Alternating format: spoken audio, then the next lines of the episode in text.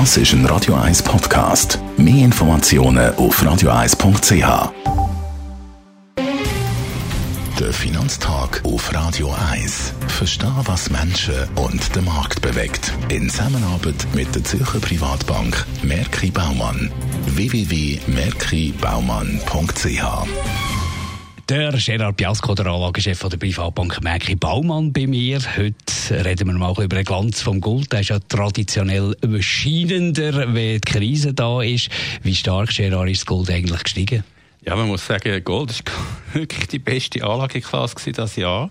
Über 25 Prozent gestiegen seit Anfang Jahr. Und wenn man schaut, äh, über 50 Prozent äh, seit 2019, also ungefähr im letzten zwölf Monaten 50 Prozent. Also da haben wenige Anlageklassen, die überhaupt mithalten können, eigentlich gar keine. Die Aktien haben sich auch stark erholt, aber natürlich sind sie nicht seit Anfang Jahr über 25 Prozent angestiegen. Das ist ganz, ganz eine starke Steigerung und man kann sich wirklich fragen, was da dahinter steckt. Aber ist es nicht übertrieben? Ja, wir glauben schon. Kurzfristig ist es äh, charttechnisch äh, überkauft, overbought, wie man auf Englisch sagt. Natürlich muss man strategische Goldquoten halten gegen mögliche Anstieg von Inflationserwartungen, gegen geopolitische Risiken, die natürlich auch werden in den nächsten Quartalen uns äh, begleiten. Aber kurzfristig ist es eine extreme Bewegung gewesen. Wir haben partiell, also teilweise Gewinn mitgenommen, aber haben natürlich immer noch eine strategische Goldquote, die nicht untergewichtet ist. Wir glauben, Gold gehört in das Portfolio. Was sind die Treiber vom Goldpreis?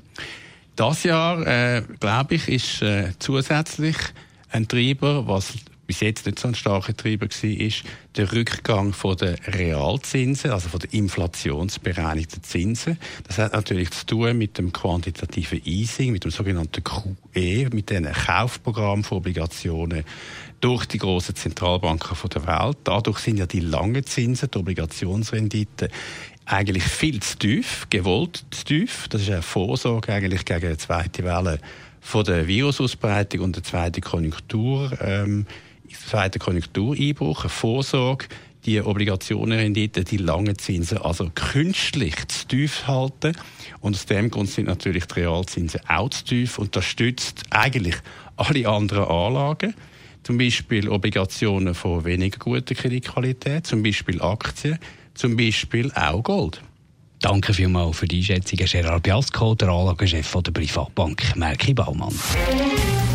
Der Finanztag gibt es auch als Podcast auf radioeis.ch. Präsentiert von der Zürcher Privatbank Merki Baumann. www.merkibaumann.ch